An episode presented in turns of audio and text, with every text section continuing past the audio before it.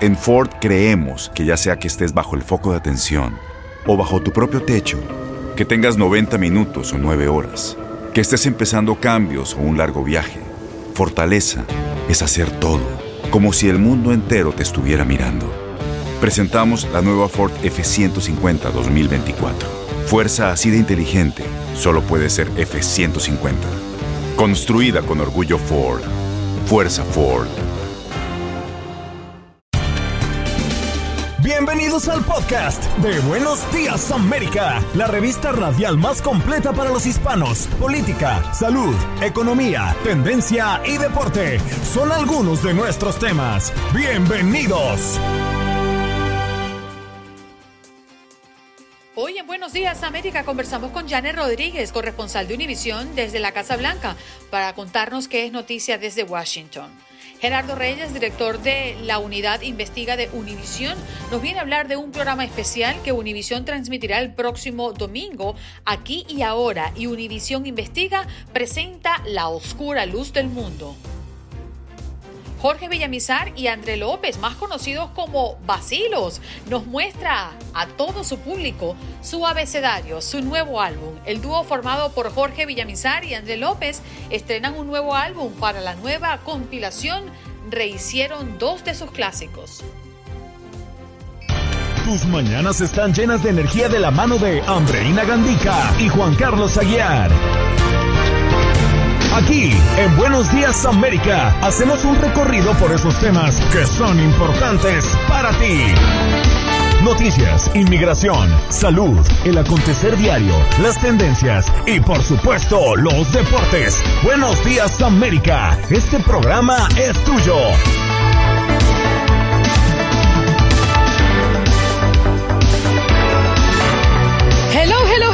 Buenos días, América de Costa a Costa. ¿Cómo están? ¿Cómo amanecen? Hoy es viernes, que te quiero viernes. Y es que Don Cheque venía en camino, venía en mula, pero ya, ya, ya está muy cerca de nosotros porque hoy es viernes 14 de mayo, aunque Juan Carlos cree que es 15 de mayo. Él va un día adelante. Pero, parcero, buenos días, ¿cómo está? Tiene cara de, de relajado. Se supone que hoy tiene un día sumamente relajado. Mi querida Andreina Gandica, tenga usted muy buenos días, un verdadero placer saludarla. La mañana de hoy, viernes 14 de mayo. No, no, muy yo, bien. yo no voy a traer, no voy a caer en esas confusiones, en esas tentaciones que usted me pone en el camino. No, estoy muy bien, amanezco regio, optimista, positivo, lleno de esperanza. Es un bonito día aquí en el sur de la Florida y espero que para todas las personas que a esta hora están conectadas en su show matutino de TUDN Radio de la cadena Univisión, Buenos Días América, el día sea igual de maravilloso que es para Andreina y para mí. ¿Y qué hora tenemos en todo el territorio nacional? Porque mire que no le pagan si no dice la hora. Me encanta que usted esté preocupada por mi economía familiar. En. Estados Unidos, en la costa este del país, son las 8 y 2 minutos de la mañana. Ya despuntó el sol. En el oeste, en el Pacífico, 5, 2 minutos de la mañana todavía no despunta el sol. Y en el centro de esta gran nación estadounidense, 7, 2 minutos de la mañana. Hora de contarles a todos ustedes lo que sucedió mientras dormía. Nos vamos de inmediato a Washington, donde está Janet Rodríguez, corresponsal de Univisión en la Casa Blanca. Janet, feliz viernes para ti. ¿Cómo te encuentras? Muy buenos días para ustedes también. ¿Qué tal todo por allá? Muy bien. ¿El nene está durmiendo? Sí, aquí en la casa Ay, todos pues están sí. durmiendo. Bueno, hablemos si te parece, Menos. Janet. Sí, ya vemos y te lo agradecemos enormemente. ¿Quiénes son esos streamers que se reunirán hoy con el presidente Biden en la Casa Blanca?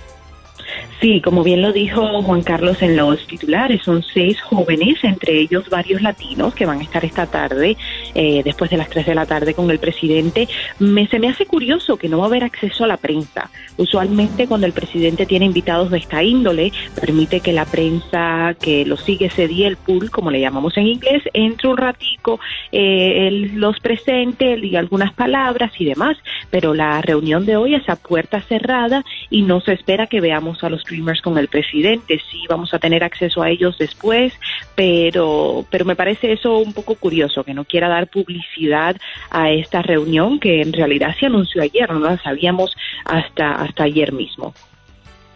Janet, usted que conoce bien los, los intríngulis de la, de la Casa Blanca y del Congreso y de la política en Washington, si logra calar este mensaje en los congresistas de que el presidente de los Estados Unidos se reúna con unos Dreamers para que entiendan la importancia que tiene para el jefe del país el hecho de sacar adelante su reforma migratoria?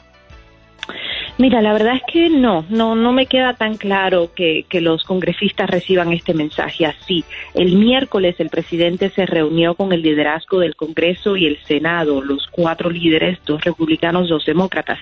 Y yo misma pregunté ese día, ¿se discutió inmigración? ¿Sigue siendo ese, esa una prioridad? Y parece que no, que inmigración por allí pasó desapercibido. Así que yo creo que esta puede haber sido una respuesta a la falta de, de, de mensaje ese día sobre inmigración, porque este, este, esta reunión se organizó, la verdad, de un día para otro. Y, y no sé si ese mensaje llegue tan claro al Senado. El Senado sabe que tiene que actuar, pero los republicanos no tienen, no, la verdad no tienen eh, deseo ninguno de invertir capital político, la gran mayoría, no podemos decir que todos, pero la gran mayoría no tienen deseo de actuar sobre inmigración y han dicho que hasta que la situación en la frontera no se resuelva, ellos van a seguir con el status quo de no hacer nada. Janet, si me permites, me gustaría cambiarte de tema y es que ha sido... Eh, eh, las opiniones con referencia a lo que anunció los CDC ayer, indicando que las personas completamente vacunadas contra el COVID-19 ya no tienen que llevar mascarillas, pues causó eh, eh, sensaciones encontradas, ¿no? Sentimientos encontrados porque hay personas que lo apoyan y dicen que es una señal de, de superación de la pandemia poco a poco y otros dicen que es una gran irresponsabilidad cuando ni siquiera el 50% de la población en los Estados Unidos está vacunada. Allí veíamos al presidente y a la vicepresidenta saliendo de la Casa Blanca juntos y sin mascarillas. Sí, no podemos descartar que todo esto también tiene mucho que ver con la política. El presidente ya y la Casa Blanca estaba bajo mucha presión porque allí mismo, cuando ya los CDC habían dicho que no se tenía que usar mascarillas eh, eh, al aire libre, por ejemplo, el presidente lo veíamos con mascarilla todo el tiempo afuera y cuando se reunía eh, o cuando caminaba y demás, entonces estaban, les preguntábamos mucho a la Casa Blanca, están mandando un mensaje equivocado, un mensaje que no va necesariamente con lo que están diciendo los CDC. Eh, ellos eh, quieren ser claros con la población de que si estás vacunado, eres libre, si no lo estás, pues mejor que te vacunes, si no, no puedes participar de, esa libertad que le han dado a los vacunados. Pero también quedan muchas preguntas. ¿Cómo se va a hacer enforzar esto en las escuelas, en, las, en nuestros propios trabajos? Eh, si ahora alguien que se monte a un avión y quiera decir, pues yo estoy vacunado y aquí no me voy a poner una mascarilla, ¿qué va a pasar? Aunque sabemos que en los aviones, trenes, eh, transporte público aún hay que usar mascarillas.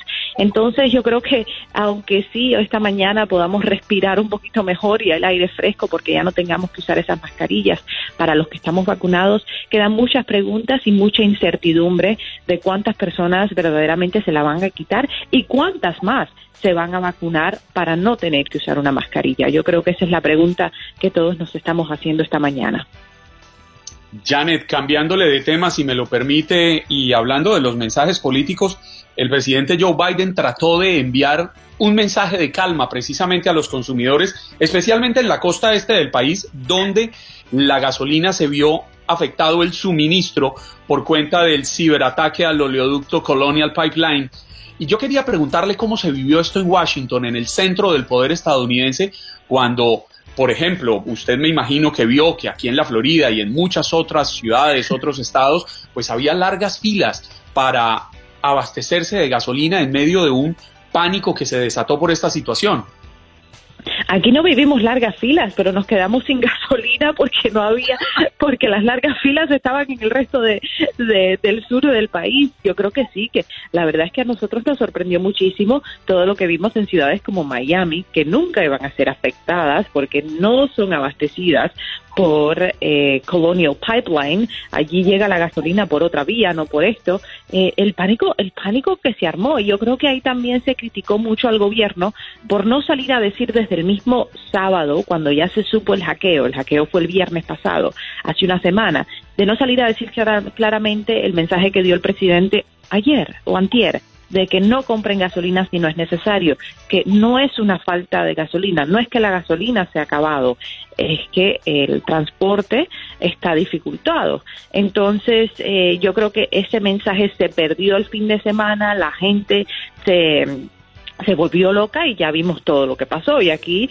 todavía hay gasolineras sin gasolinas en el área metropolitana de Washington. Entonces yo creo que ahí el mensaje del presidente fue un poco demorado, eh, pero bueno, ahora la, la pregunta más grande es, esta compañía pagó 5 millones de dólares por, eh, por la extorsión que le estaban haciendo y ahora cómo va a lidiar el gobierno para que otras compañías no se vean en la misma situación y que si se sigue pagando extorsiones como esta, pueden poner a nuestra infraestructura, que es mayormente privada, en gran riesgo. Así que eso sí puede ser un gran peligro para, para la nación. Oye, y por cierto, eh, Janet, tú que estás allí en Washington y que poco a poco en diferentes lugares en este país se están abriendo los estadios al 100%, los teatros en Nueva York, los museos, eh, entendemos que la Fayette Square eh, cerca de la Casa Blanca también reabrió esta semana, ¿no? Este lugar donde los turistas van para tener una hermosa vista de la Casa Blanca.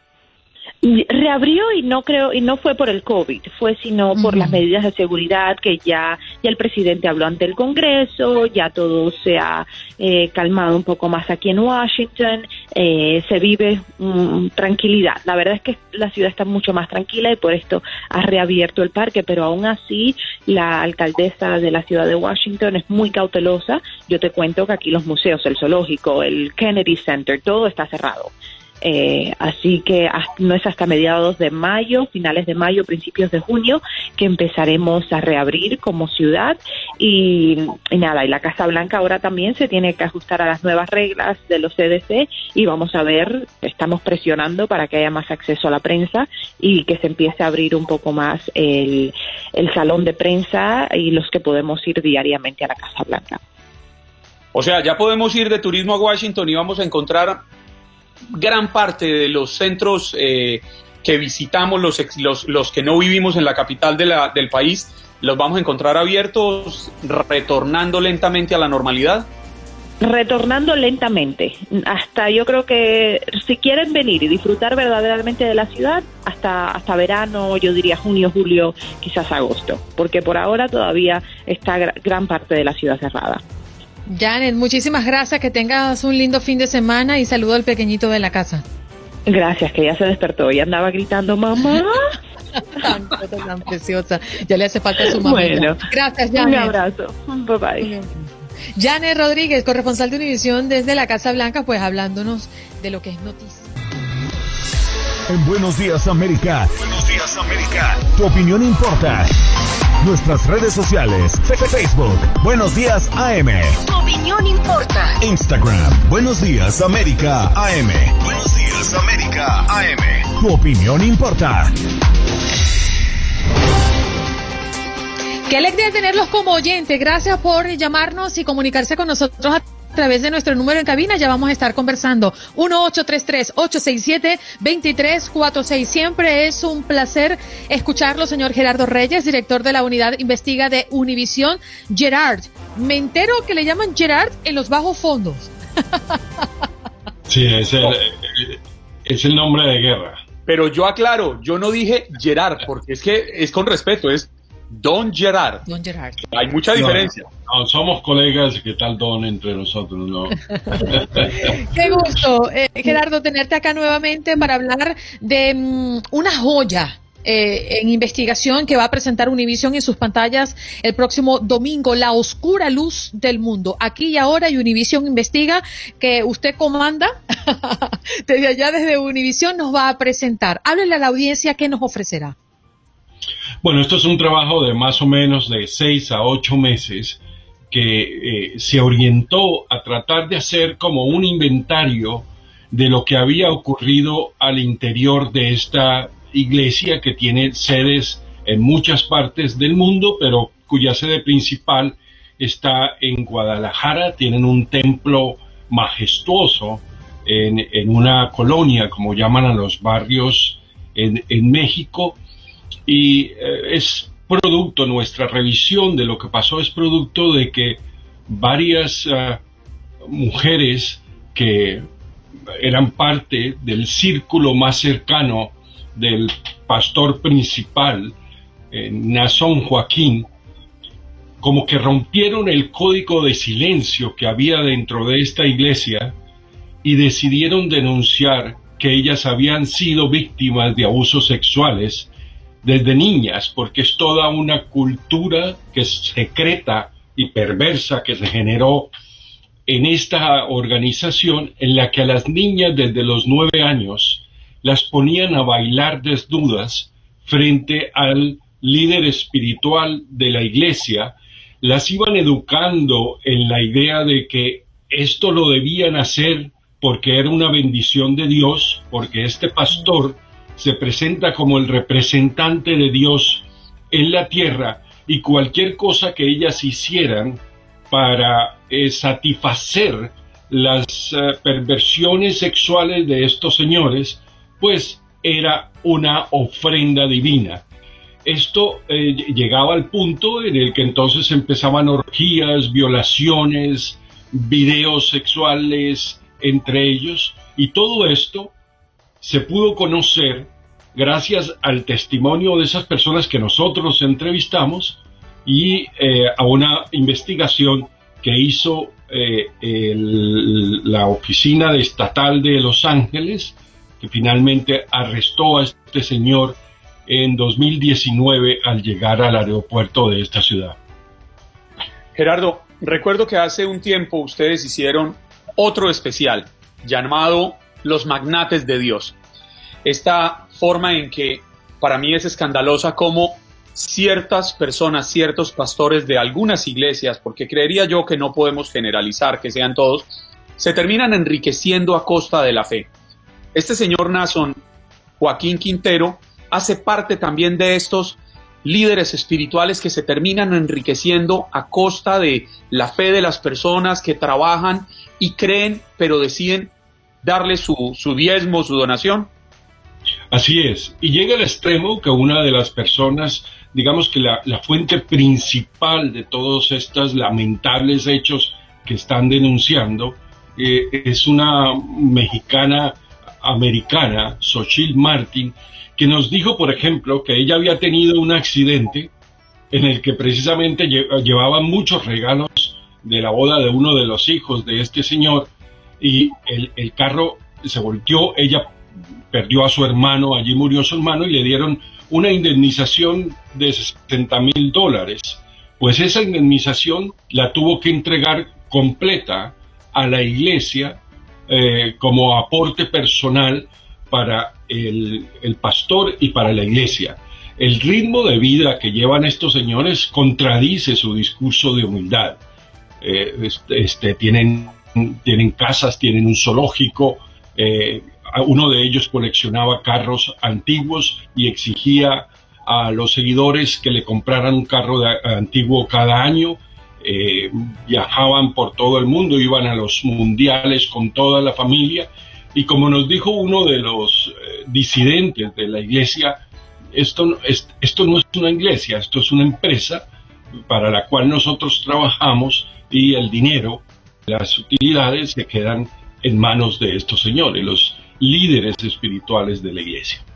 Y uno, a grosso modo, se pregunta, ¿cómo es que ocurre? ¿Cómo que pasan cosas tan atroz por tantos años y se mantiene oculto? Y hoy, pensando en que este hombre es acusado de 19 cargos, todavía la iglesia no reconoce nada de lo que por lo que se le acusa. Eh, y señor Gerardo uno uno piensa cómo cómo ocurre estas cosas eh, cómo es que es tan contradictorio lo evidente no y aún así se sigue creyendo. Sí eh, Nelson Joaquín se ha declarado inocente en la corte de, de California pero digamos que las alarmas tempranas de esto que está ocurriendo hoy se conocieron desde 1997 cuando uno de los seguidores de la iglesia denunció que había sido violado por el anterior pastor, el padre, el padre de este, no le prestaron atención, organizaba eh, protestas ante la Procuraduría, no avanzaba el expediente hasta que un día fue secuestrado y apuñaleado, 43 puñal, eh, picadas, no, no, digamos, para entrar en detalle, no, no eran eh, este, cuchilladas completas, sino que prácticamente lo llenaron de picadas, 43 picadas, y él acusó públicamente al director de la, de la iglesia. Sí, ha habido una gran impunidad.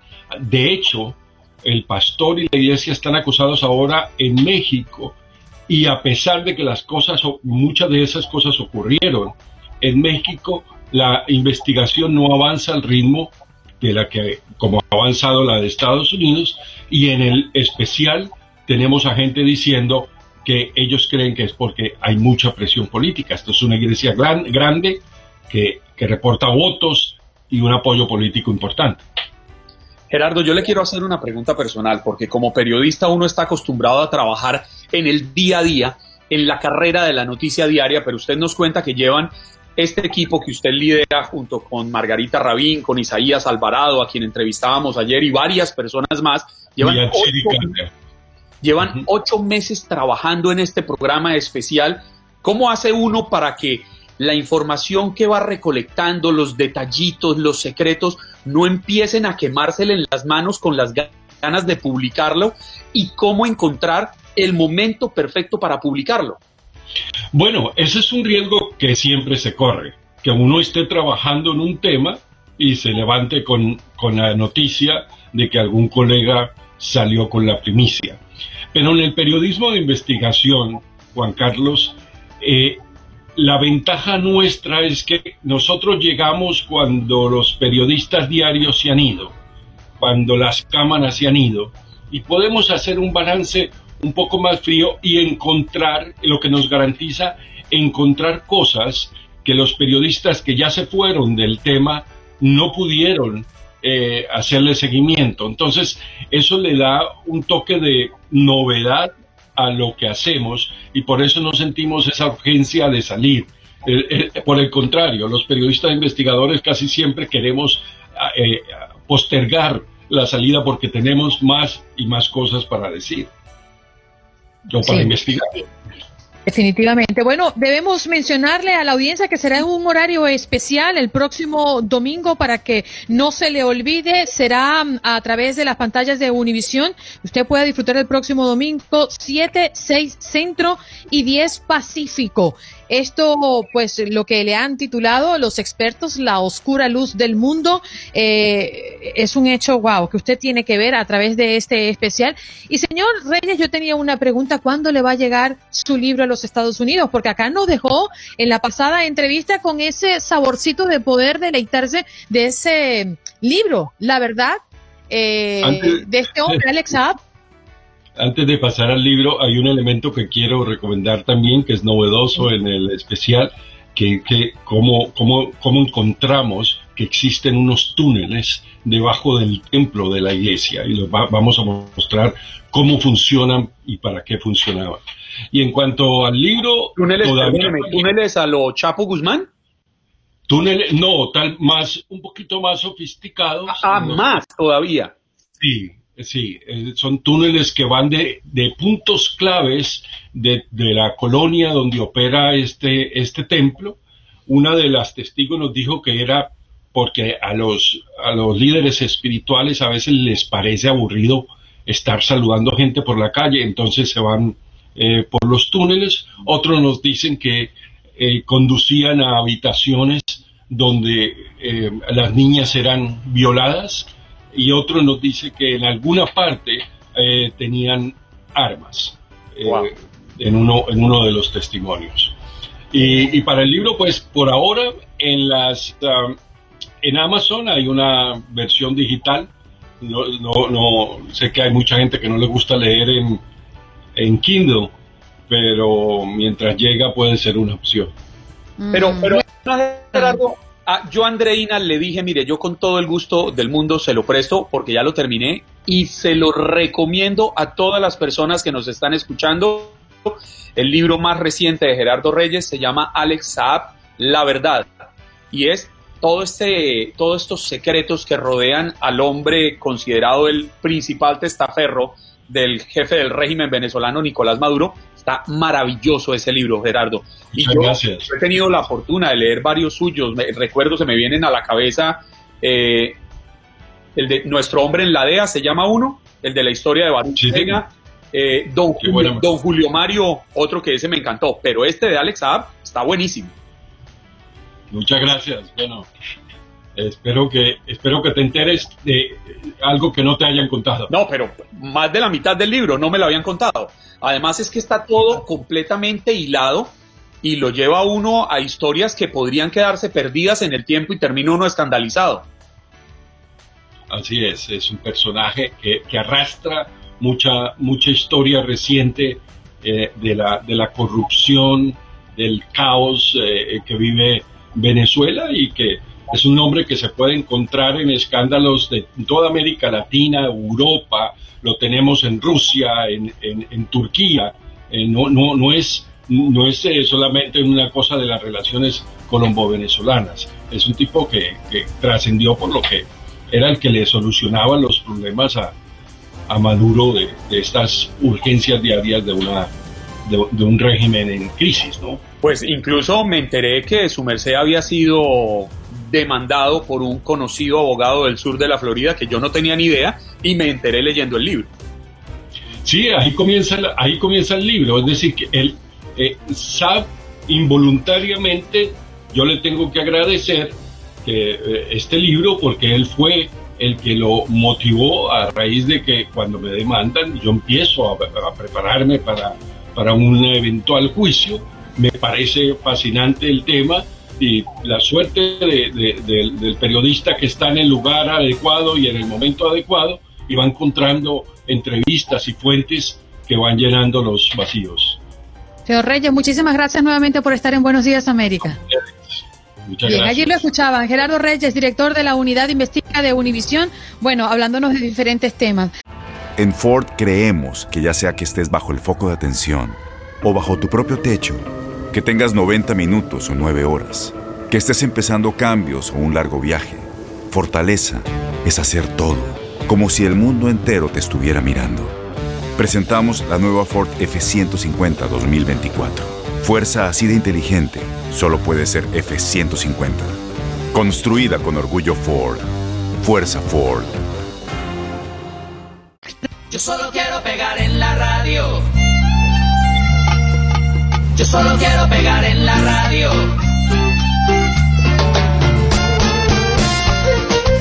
Ellos son vacilos que muestran al público su abecedario. Sí, este dúo extraordinario que recordamos con tanto cariño. Están listos para ofrecerles más a su público. Jorge Villamizar y André López está con nosotros. Buenos días, ¿cómo están? Buenos días. Hola Andreina. Hola Juan Carlos, buen día, ¿cómo están? Muy bien, con un placer inmenso por escucharles, por saber que tenemos más de ustedes prontito y que ya tienen a disposición del público abecedario. ¿De qué se trata este nuevo álbum? Bueno, esta es una colección de canciones que grabamos durante la pandemia, básicamente. Eh, como todo el resto del planeta, todo el mundo tuvo que adaptarse a nuevas formas de trabajar a distancia, eh, con llamadas, videollamadas como esta o enviando archivos eh, de aquí para allá. Y eso pues nos, nos alejó y nos acercó, porque pudimos hacer cosas, por ejemplo, como en la canción de abecedario, de, grabar rápidamente una canción con, con Jorge Glenn en el 4 desde Nueva York y, cuerdas eh, de Pedro Alfonso aquí en Miami y nosotros cada uno desde su casa poniendo lo suyo y pues nada, fue, fue e, eso es este álbum, lo que hicimos en el 2020. Óigame, André, ¿van a mantener el mismo ritmo, ese mismo estilo romántico de baladas que tanto nos han hecho suspirar? Yo, recuerdo, o sea, ¿quién, quién no ha dedicado a Baco y Chanel? ¿Cómo? Baladas como mi primer millón. No, pero no, Tabaco. es que para mí Tabaco y Chanel es una canción icónica de Basilos. Sí, totalmente. No, bueno, eh, eh es, es, es, un proyecto que es una esponja musical, ¿no? Todo vale, desde la balada a, la, los temas románticos, temas sociales, temas cómicos. Ah, siempre hay de todo un poco, pero obviamente siempre respetando las composiciones. Y Jorge compone muchas canciones que su vivencia y, obviamente temas eh, eh, románticos. Entonces sí hay, sí, seguimos con la misma idea, que, todo vale musicalmente, pero siempre respetando las, las composiciones. Ándale, vamos a verlos y a escucharlos cantar en portugués. Uh. ¿Es la primera vez? La primera vez. Sí, había, había, una canción eh, que cantábamos en inglés, que había un rap en portugués que me metí ahí hace años. ¿Cómo, era un ah. rap en portugués? A ver, André. Ah, ahora sí, de un... Sí, sí, de, ouvi falar... Uh, Elena fala inglés, uh, no me recuerdo la letra. es un reto. Lo intenté, te lo juro que lo intenté. Pero durante la perdón, Andrés, ¿por qué la decisión ahora de mm, por primera vez pues, meterlo en un álbum? Bueno, yo soy brasileño, entonces eh, pienso todo en portugués. entonces, eh, poco a poco eh, empecé a escribir ideas de canciones, letras, y siempre la, la, voy intentando arreglarlas o prepararlas. Y cuando enseñé a Jorge esta canción que se llama Hola La, eh, no, esta canción está muy buena, entonces juntos terminamos la canción y obviamente como la canción nació en portugués, mantuvimos un verso eh, en portugués y ahí tuve yo que cantarla, ¿no?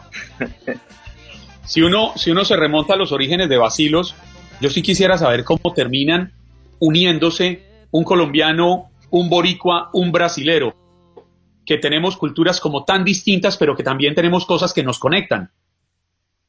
Sí, bueno, eh, nosotros somos un producto de Miami. En Miami, eh, eh, Miami mezcla todo, ¿no? Aquí estamos de todos los, rincones de América Latina juntos y, como fuimos a la universidad juntos, la, necesidad y, la, no solo la necesidad, sino también el placer de compartir estas diferencias culturales y también estas similitudes, porque al final del día tenemos mucho en común nos, unió no solo a nosotros, sino al público que nos vino a ver desde el comienzo de nuestra carrera.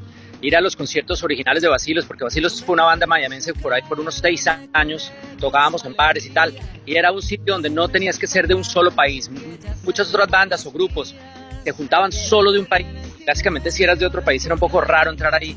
Basilos era un territorio para todos y fue un poquito la, la, energía que nos, que nos formó y lo que y lo que nos hizo diferentes a la hora de, salir al mercado, ¿no?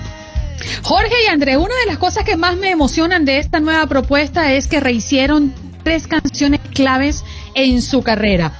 Cara Luna con Carlos Vive, Tabaco y Chanel con Morat y Por hacerme el bueno, que es una de mis preferidas, con Antonio Carmona.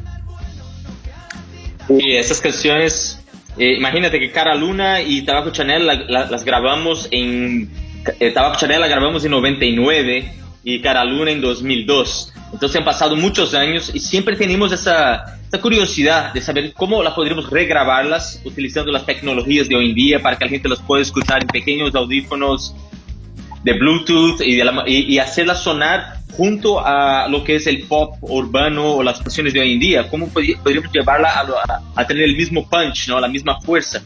Entonces empezamos a regrabarlas y obviamente ahí surge la oportunidad de hacer invitaciones, ¿no? Pues los features de los invitados y uh, Carlos Vives, Morat, Antonio Carmona son, eran personas que ya tenemos cierto contacto y nos parecían muy eh, correctas eh, para estar en esas canciones y obviamente muy cariñosamente aceptan la invitación y, y, y ahí juntamos todos esos sonidos y le pasamos a un ingeniero de sonidos joven que está hoy en día mezclando, qué sé yo, Maluma y todo lo que es urbano hoy en día, entonces mezcle Tabaco Chanel como se mezclaría una canción moderna, pero manteniendo las cuerdas, los arreglos clásicos de Tabaco Chanel con la presencia de Morat, pero traiga para el presente.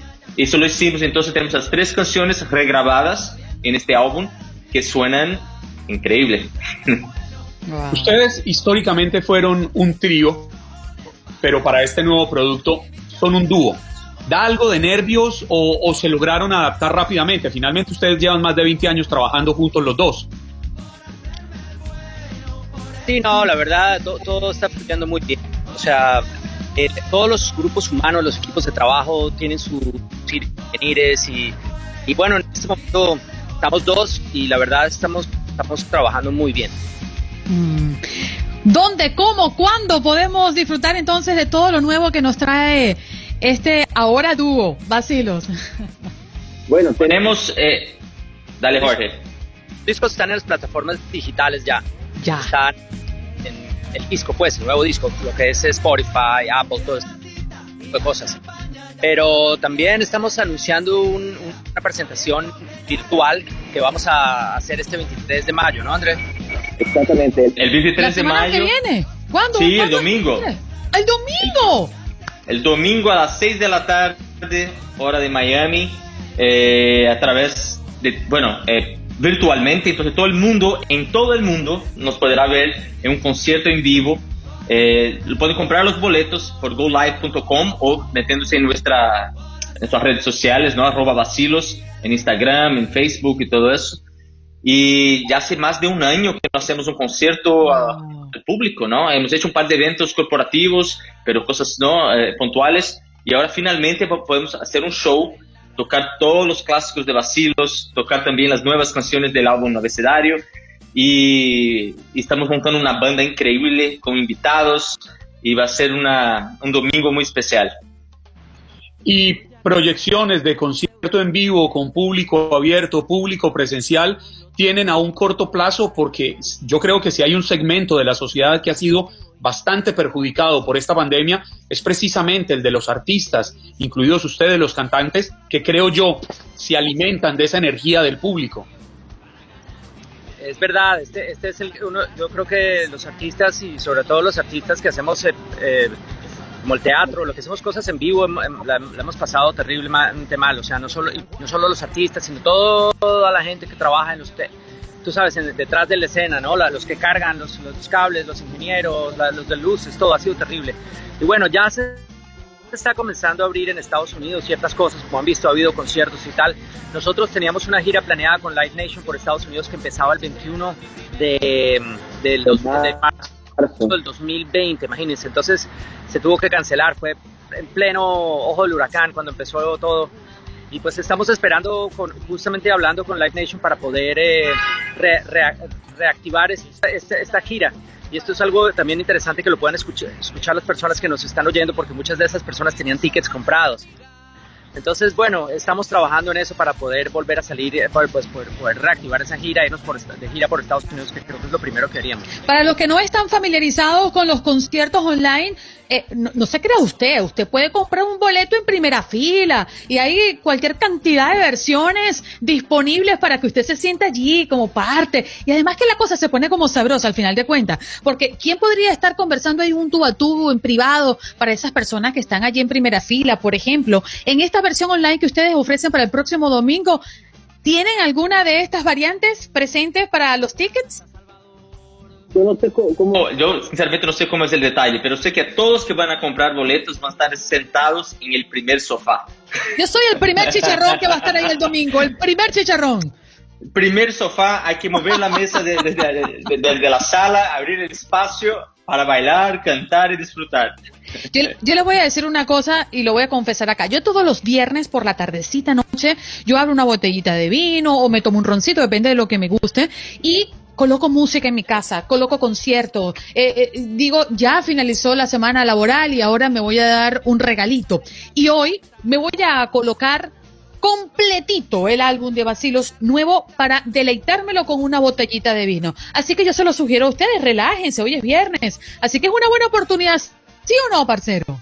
Allá le llego a estrenar la mesa de billar de su marido para ver cómo nos va con el primer, con el reciente álbum de Basilos. Me, me comprometo. Venga, aquí hay un Lemier de George para usted, así que tranquilo. Bueno, Jorge, André, qué bonito tenerlos, de verdad que muchísimas gracias en nombre de toda su fanaticada. Bueno, muchas gracias. Muchas gracias. Vale. Gracias por todo. Gracias por el tiempo, un abrazo y ojalá muy pronto podamos vernos personalmente. Y hasta, hasta este día, hasta que este día venga, el 23 nos encontramos virtualmente en un concierto. Aquí en Miami los esperamos físicamente para abucharlos cuando todo esto pase. Un abrazo. Allí lo escuchaban a Jorge Villamizar y André López, más conocidos como Basilos, que nos vienen a presentar su abecedario. Súbele, Jorge. Yo solo quiero pegar en la radio. Yo solo quiero pegar en la radio. El primer millón que se quiere ganar Andreina Gandeca pegando en la radio. Una casita grande, así como la de Juan Carlos, que tiene unas seis habitaciones, piscina, caney. Eh, eso es un bochinche completo, caramba. Yo ya le dije a usted que esta casita es con todo el cariño para todos ustedes. No, imagínese usted, no cabemos todos, entren que Ah, caben. siempre va a ser bienvenida, mi querida Andreina, que no le quepa la más mínima duda. Pues muchísimas gracias. Tabaco y Chanel hace parte de mi playlist. Gracias por acompañarnos en nuestro podcast. Buenos días América. Y recuerda que también puedes seguirnos en nuestras redes sociales. Buenos días AM en Facebook y en Instagram. Arroba Buenos días América. AM. Nos escuchamos en la próxima. Boost Mobile tiene una gran oferta para que aproveches tu reembolso de impuestos al máximo y te mantengas conectado. Al cambiarte a Boost, recibe un 50% de descuento en tu primer mes de datos ilimitados. O, con un plan ilimitado de 40 dólares, llévate un Samsung Galaxy A15 5G por $39.99. Obtén los mejores teléfonos en las redes 5G más grandes del país. Con Boost Mobile, cambiarse es fácil. Solo visita boostmobile.com. Boost Mobile, sin miedo al éxito. Para clientes nuevos y solamente en línea, requiere AroPay. 50% de descuento en el primer mes requiere un plan de 25 dólares al mes. Aplican otras restricciones. Visita boostmobile.com para detalles.